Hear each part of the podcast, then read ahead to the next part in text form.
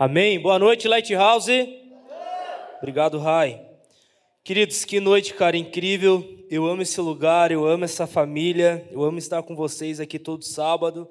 E eu nem precisava ministrar mais, o Alex, com toda a graça que lhe foi dada e consignada pelo Senhor, o ministério de teatro, que ele está tentando fugir. Ah, tô brincando. Amém. Queridos, eu quero que você abra comigo a sua Bíblia lá em Neemias capítulo 1, versículo 2. Quero chamar o William já aqui. Eu preciso ter um tangedor. O William, inclusive, está todo, todo, hein? Ó, seu 1,78m, acertei? 85, opa. Então deixa eu mudar a voz para falar, seu 1,85m. Amém. Querido, abra comigo a sua Bíblia lá em Neemias, capítulo 1, versículo 2. O tema da minha mensagem hoje é Reconstruindo as Muralhas. Como vocês sabem, estamos no Setembro Amarelo, em qual tem uma campanha muito forte contra o suicídio, contra a depressão, pessoas que têm lutado contra isso, que antes a gente não, não via isso, não era comum, né? E hoje, infelizmente, isso é algo que está no nosso dia a dia. Eu diariamente conheço pessoas que estão tá lutando contra a depressão, contra a ansiedade, pessoas que têm tido pensamento em tirar sua própria vida. Eu tenho atendido várias pessoas com esse perfil. E, cara, a igreja precisa se levantar como uma voz para ajudar essas pessoas que têm lutado contra isso. Eu realmente creio que Jesus, cara, ele, ele, ele é a pessoa que pode trazer cura para essas pessoas, amém? Jesus, ele vai trazer a uma restauração completa. Eu experimentei isso dentro da minha casa. É, vocês quase todos aqui sabem, obrigado.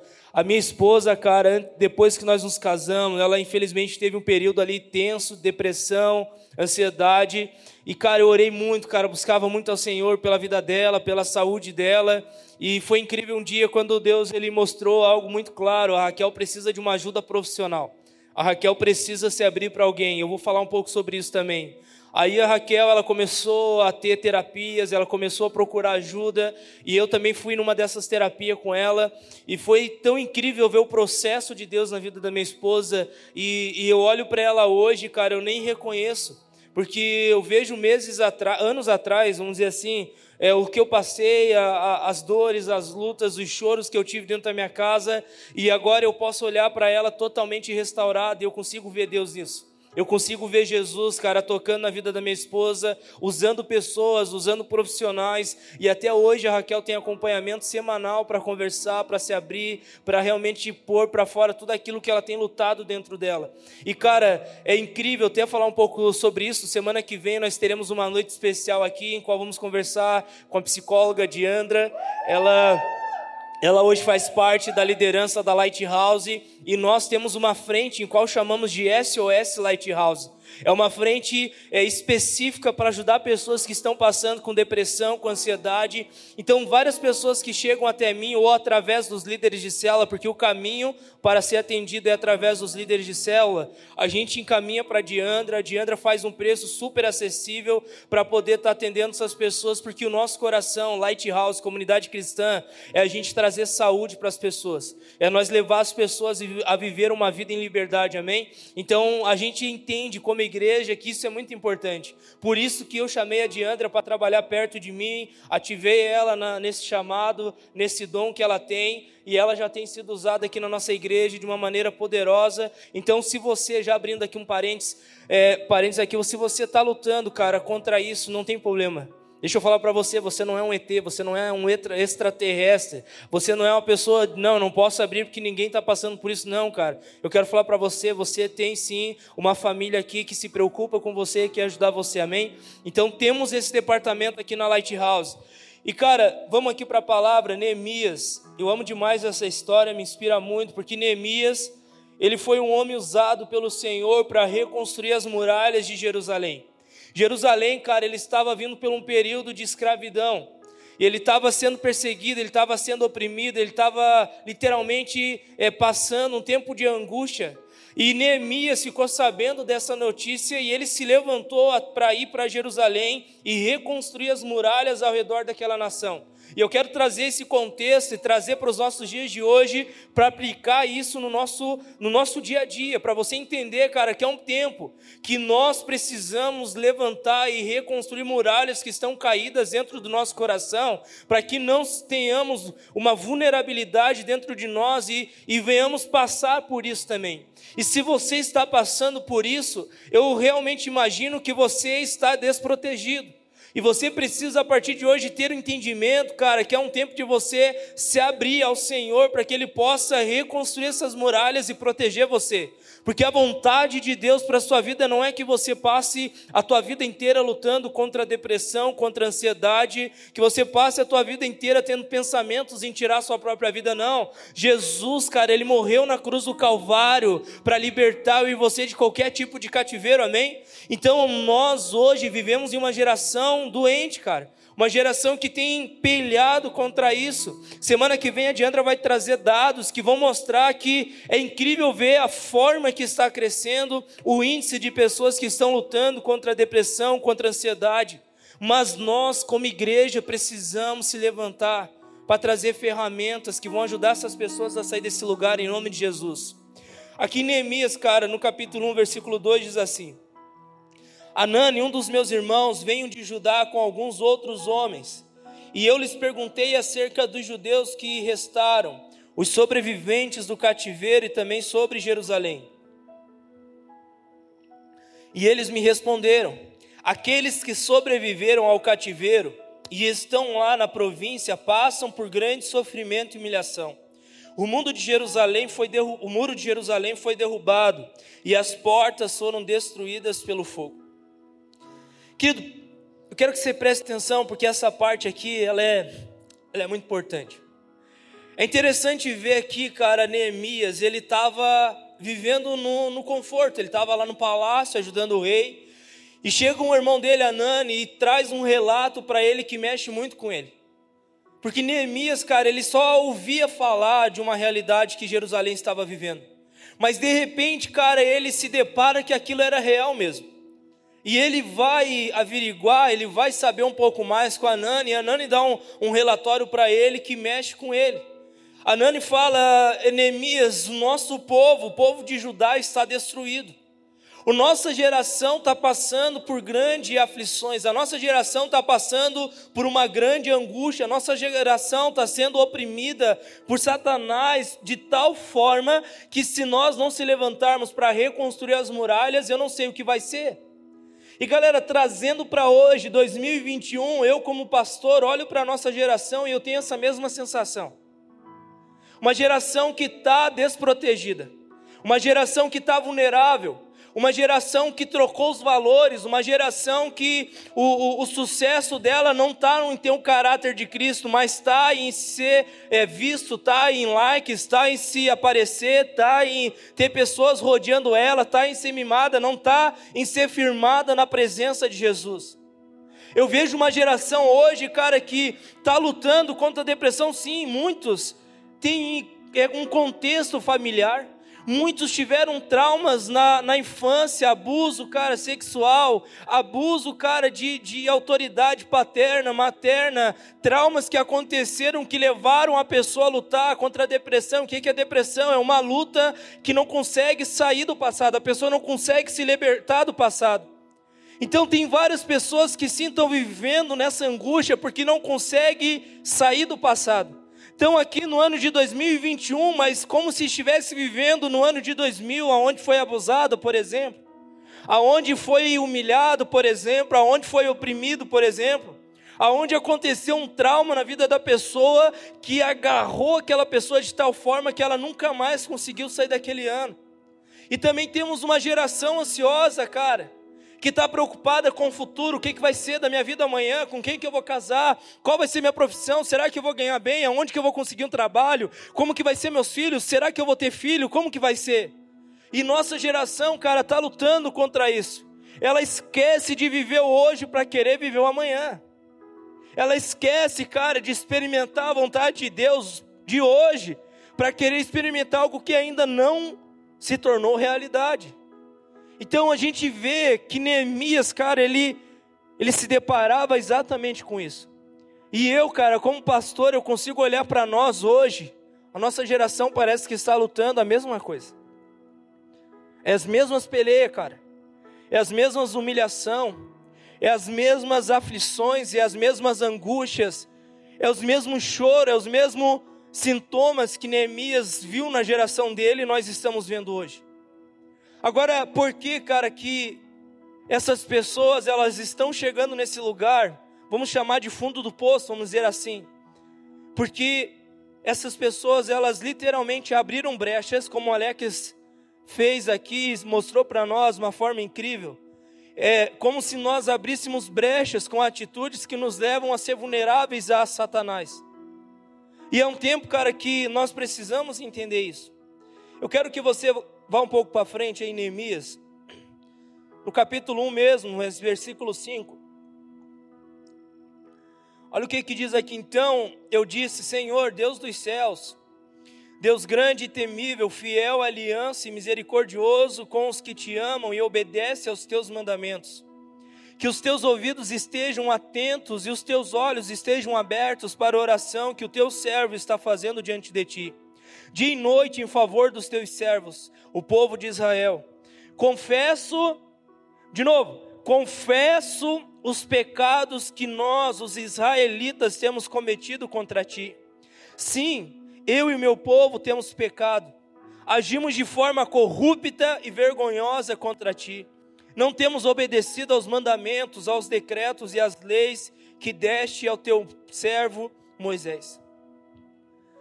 Interessante aqui, cara, que o povo de Judá estava sendo escravizado e, e vivendo daquela forma sem proteção alguma, porque dentro deles eles literalmente perderam o temor pela presença de Deus.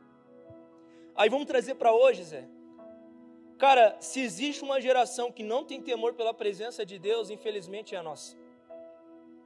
Que é a geração da igreja moderna, que é a geração da igreja atualizada, a igreja que você pode ter uma liberdade, fazer o que você acha e você pensa e está tudo certo. Porém, cara, a presença de Deus é a mesma de dois mil anos atrás, ela é a mesma hoje. O Deus que nós servimos não mudou. O Deus que nós caminhamos lado a lado não mudou. Pode ser que os tempos mudaram, a cultura mudou, o mundo se tornou mais moderno, tudo é uma igreja contemporânea, uma igreja que está aí atualizada, ok. Porém, a essência do nosso coração em temer ao Senhor não pode mudar. Vocês estão entendendo? Porque o povo de Judá, cara, eles entraram em um caos na vida deles, porque literalmente eles perderam o temor, eles começaram a negligenciar, a desobedecer, a viver em pecado. E quando eu e você temos essas atitudes, automaticamente as muralhas que nos protegem, elas vão cair.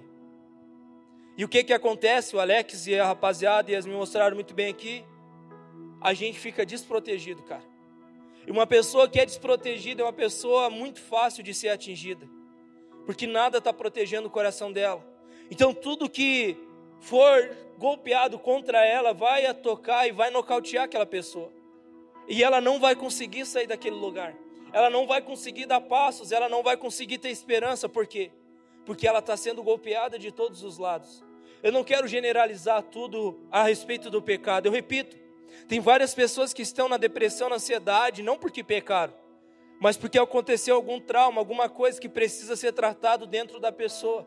Mas se você for ver e conversar com cada pessoa, trazer, criar um diagnóstico de cada pessoa, a maioria é por causa que tem brechas abertas na vida daquela pessoa.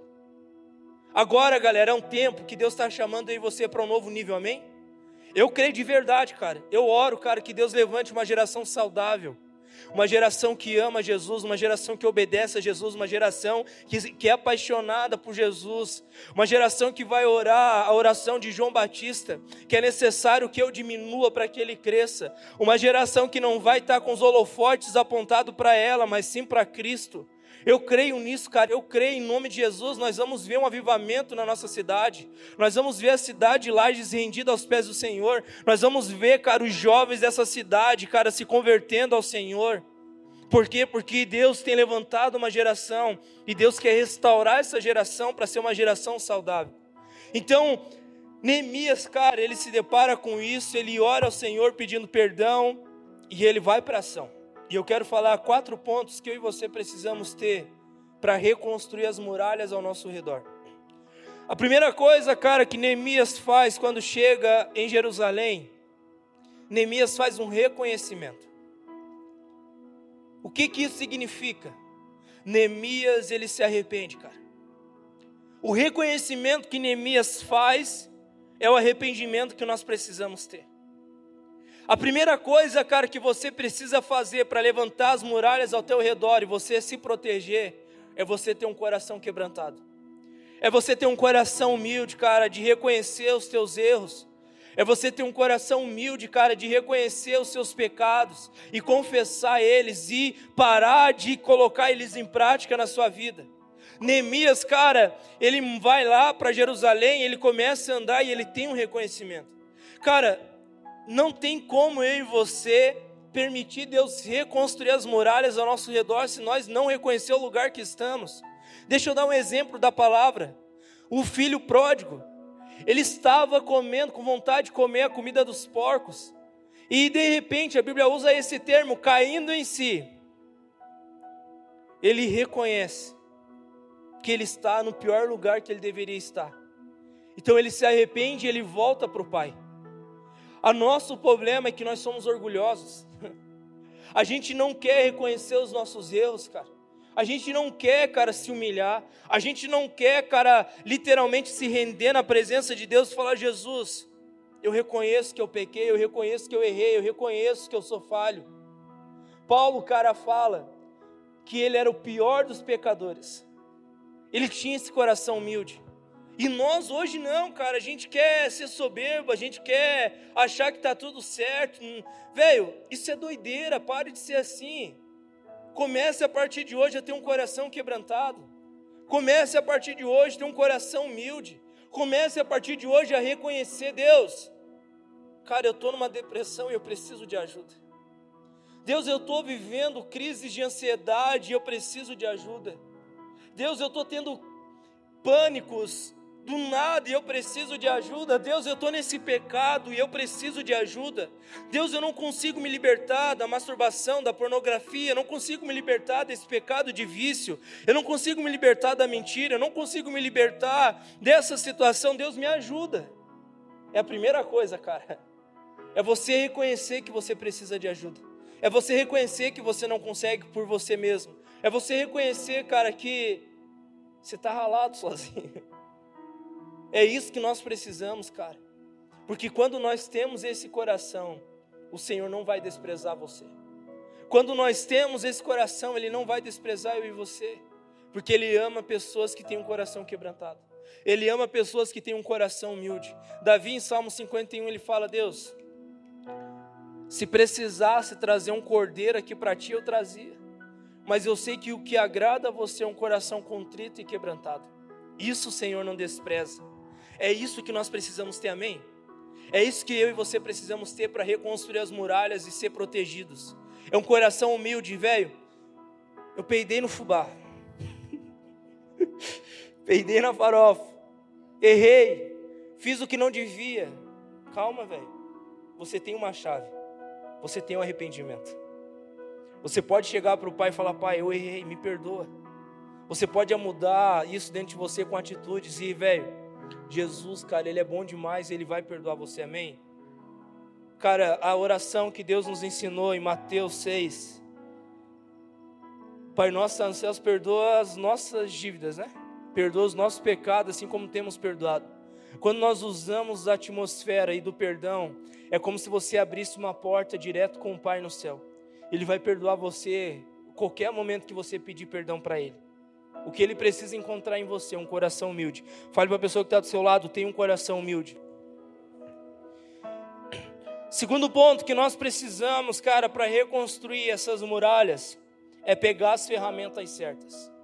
De nada adianta você querer construir algo se você não pegar as ferramentas certas. Por exemplo, você vai mexer com a elétrica, não adianta você pegar uma colher de pedreiro. Você vai fechar uma tomada ali, ajeitar, não adianta você pegar uma picareta, não é ferramenta para aquilo ali. Você tem que pegar um alicate, você tem que pegar uma parafusadeira, um, você tem que pegar uma, uma chave, enfim, específica para aquilo dali. problema nosso, cara, é que nós queremos usar as coisas erradas para aquilo que Deus quer consertar na nossa vida. Você quer que Deus ele faça algo, mas você está usando a ferramenta errada. Deixa eu te falar. Você não vai conseguir ter êxito nisso. O que você precisa ter, cara, é falar, Deus, qual que é a ferramenta certa para mim conseguir construir essas muralhas ao meu redor. Eu quero te dar duas ferramentas, cara, que eu posso te dar certeza que vão ajudar você em qualquer situação e nessa ainda mais.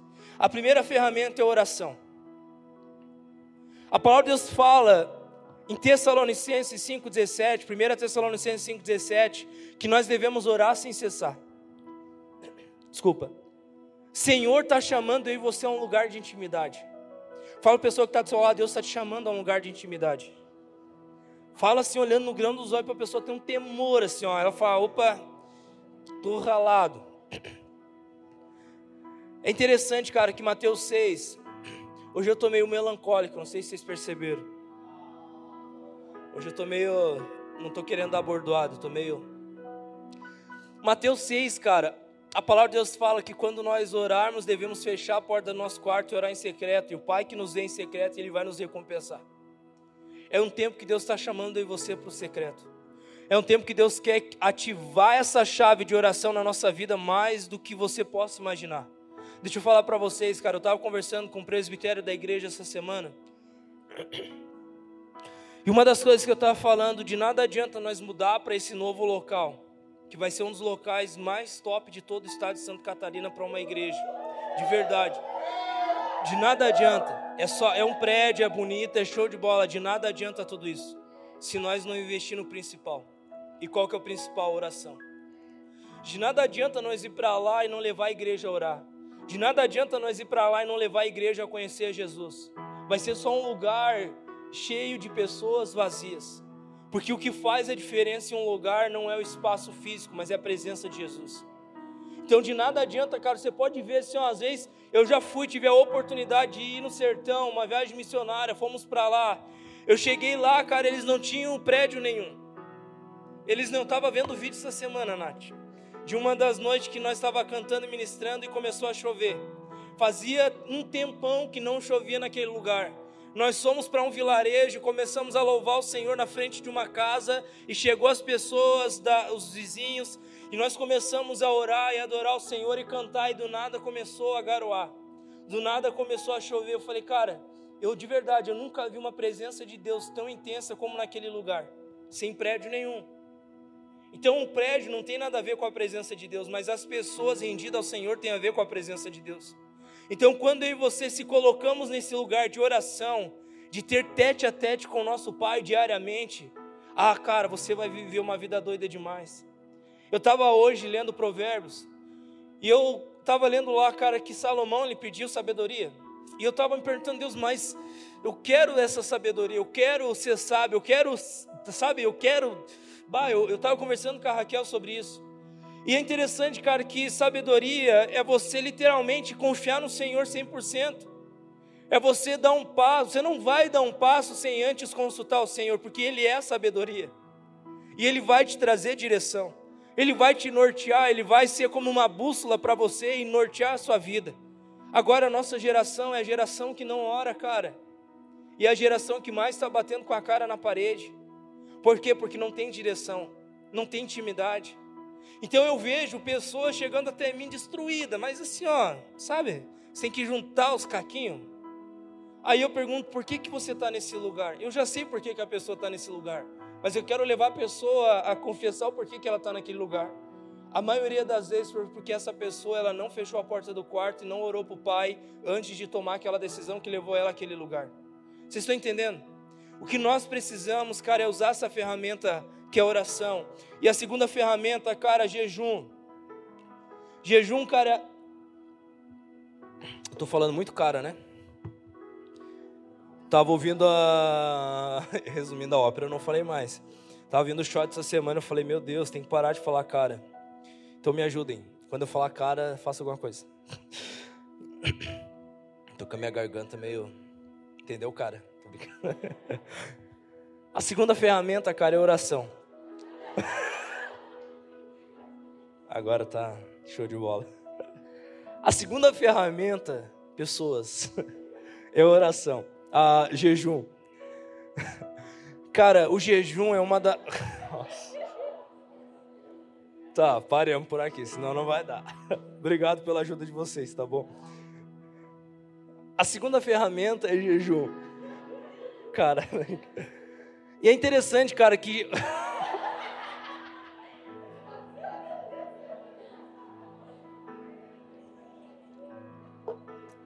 Essas manias é terrível. E é interessante que jejum é uma das coisas que mais nós temos dificuldade de fazer. Por quê? Porque jejum vai mexer diretamente com o teu ego. Jejum, cara, ele vai levar você a ter que morrer. Jejum vai ter que levar você a ter uma vida de renúncia. Jejum vai ter que levar você a dizer não para a sua vontade, para querer fazer a vontade de Deus. Jejum vai levar você a diminuir todos os seus achismos, tudo aquilo que você acha que você pode fazer para que o Senhor ele possa ser soberano dentro de você. Porém, é uma das coisas que mais nós precisamos fazer. Eu olho, cara, para os grandes avivamentos que aconteceram nos séculos passados. As ferramentas que mais os avivalistas usaram era oração e jejum. Homens e mulheres rendidos à presença de Deus, de o que, que, que, que, que é o jejum? Não é você passar fome, não é você ficar sem é, as suas redes sociais, não é você ficar sem essas coisas. É você ter um propósito em parar de fazer coisas que estão te chamando a atenção mais do que a Cristo. Para que você possa literalmente intensificar a presença de Jesus dentro de você. Então, essas duas chaves, oração e jejum, é o que vai ajudar você a reconstruir essas muralhas ao teu redor. Eu lembro que vocês não vão conhecer, o pastor Tomás foi uma das pessoas que ajudaram o pastor Hugo a implantar essa igreja aqui em Lages. A esposa dele, na época que a Raquel estava passando esse período de depressão, a Raquel foi conversar com ele, ela estava aqui em Lages com o pastor Tomás, e a Raquel foi conversar com ele, e ela me chamou num canto, e ela falou, Zé, eu quero que você faça algo pela sua esposa. Eu quero que você pare de querer é, forçar ela a algo e comece a orar e jejuar por ela. Comece a amar ela. Começa a se colocar na brecha por ela, porque é isso que vai ajudar ela a sair desse lugar. E eu, muitas vezes, como marido, queria fazer o quê? Queria, vamos, por favor, não aguento, você já é líder, você já está na frente, sai desse lugar, sabe aquela coisa toda? E até que o Senhor ele me deu uma marretada, igual o Léo deu ali no Weather, e, e falou: pare, cara, eu vou fazer, eu sou o Senhor que vai restaurar sua esposa, então só ore e jejum e se coloque na brecha por ela, porque eu é que vou fazer. E cara, quando eu usei, meu Deus do céu, agora fiquei, cara, cara. E quando eu comecei a usar essas chaves na minha vida e sobre a minha esposa, é incrível que Deus começou a abrir o caminho para a restauração dela. Então, dependente do lugar que você esteja, começa a falar, Deus, o que eu preciso parar de fazer que está me afastando de ti para mim poder me aproximar de você.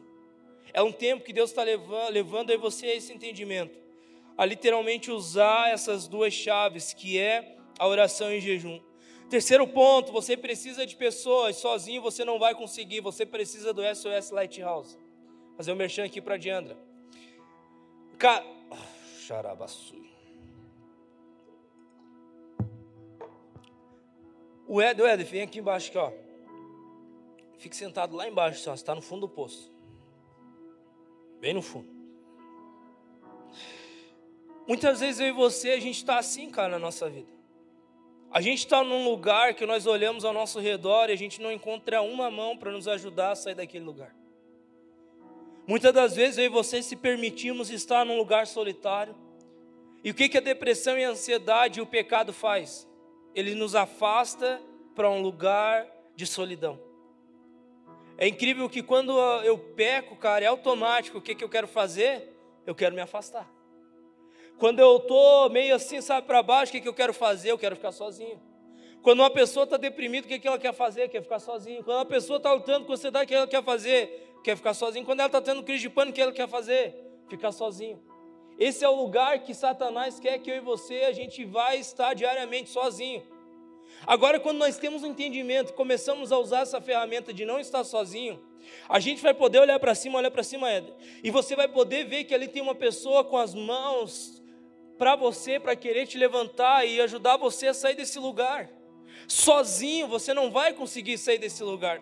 Sozinho você não vai conseguir se levantar na sua vida. Sozinho, cara, você não vai conseguir sair da depressão. Sozinho você não vai conseguir sair da ansiedade. Sozinho você não vai conseguir vencer o pecado. Sozinho você não vai conseguir vencer as crises que você tem tido dentro de você. Mas quando você entende que você tem pessoas que estão ali esperando você clamar e pedir por ajuda e estender a sua mão, essas pessoas estão ali desesperadas para ajudar você. Eu, como pastor, eu gosto de chamar as pessoas, e eu sempre estou chamando por, com isso daqui. Eu vejo que tem pessoas aqui na Light que não estão conseguindo sair sozinhas de um lugar. Eu chamo para um tete a tete aqui na semana e eu estendo a mão: Ei, posso te ajudar a sair desse lugar? Você quer me ajuda? Porque eu quero tirar você desse lugar, eu quero ver você saudável. Deixa eu falar algo para você: não se permita viver uma vida solitária. Isso é uma das coisas que mais Satanás quer fazer para acabar com você. Saiba que viver com Cristo, viver o cristianismo é estar com o corpo. E estar com o corpo é você, nos momentos difíceis, saber que tem uma pessoa ali com você. Cara, como eu já fiz várias vezes, obrigado, Éder. Eu ia até a casa do pastor Adair, sentar lá e só chorar, cara. Eu só chorava, não falava nada, porque eu, precisava desabafar. Que eu não conseguia sozinho, eu estava lá, tio Adair, me ajude. Eu clamava por socorro para ele. Porque eu nunca conseguia sair de um lugar sozinho, cara. Então eu sempre estou procurando ajuda. Se é numa área de finanças, eu vou procurar ajuda com alguém que está que é, que é ninja nisso daí. Se é o pecado, vou para o Tia Daí, Tia Daí me ajuda, cara, porque eu não estou conseguindo sair daqui. Se é uma outra, Tia Daí me ajuda, eu não estou conseguindo sair desse lugar. Vocês estão entendendo? Você não precisa enfrentar esses gigantes sozinho. Saiba que tem pessoas que querem lutar junto com você. E o quarto e último ponto É um tempo de você quebrar o que é velho para que Deus possa fazer algo novo na sua vida. Isso fala de uma mudança de mentalidade, uma troca de odre. Tem gente aqui que quer o vinho novo, mas não quer trocar o odre. Não tem como você ter um vinho novo com odre velho. Se você quer algo novo de Deus, se permita Deus ele restaurar você completamente. É um tempo de eu e você buscarmos um odre novo, porque é o odre que vai levar esse vinho não se perder. Vocês estão entendendo? Jesus, cara, quer. Não sei se vocês pegaram isso, cara, mas não sei se vocês estão na mesma sincronia que eu. Mas eu por dentro de mim, eu estou assim, ó, com um burbilhão de coisas, cara, porque eu sei que Deus quer. Sabe quando Deus quer destravar algo?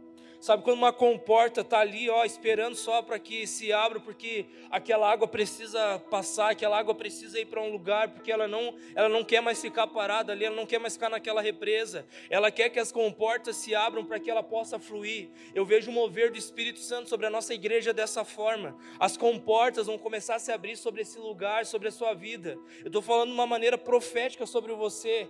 Eu creio que Deus quer levar você a experimentar algo sobrenatural, mas para isso não se permita aguenta mais ficar com odre velho. Eu estava falando essa semana com algumas pessoas aqui da igreja. Eu sinto Deus trazendo uma onda, cara, sobre a nossa igreja e nós precisamos pegar essa onda. Nós sabe aquela onda perfeita que um surfista está esperando. Às vezes ele fica lá minutos, cara, sem, sem pegar as ondas que estão passando, porque ele pensa, não é onda perfeita, não é onda perfeita, não é onda perfeita. Mas quando ele vê a onda perfeita vindo, ele se prepara para aquela onda e ele entra naquela onda e ele surfa a melhor onda que ele podia surfar. Eu vejo Deus trazendo isso sobre a nossa igreja.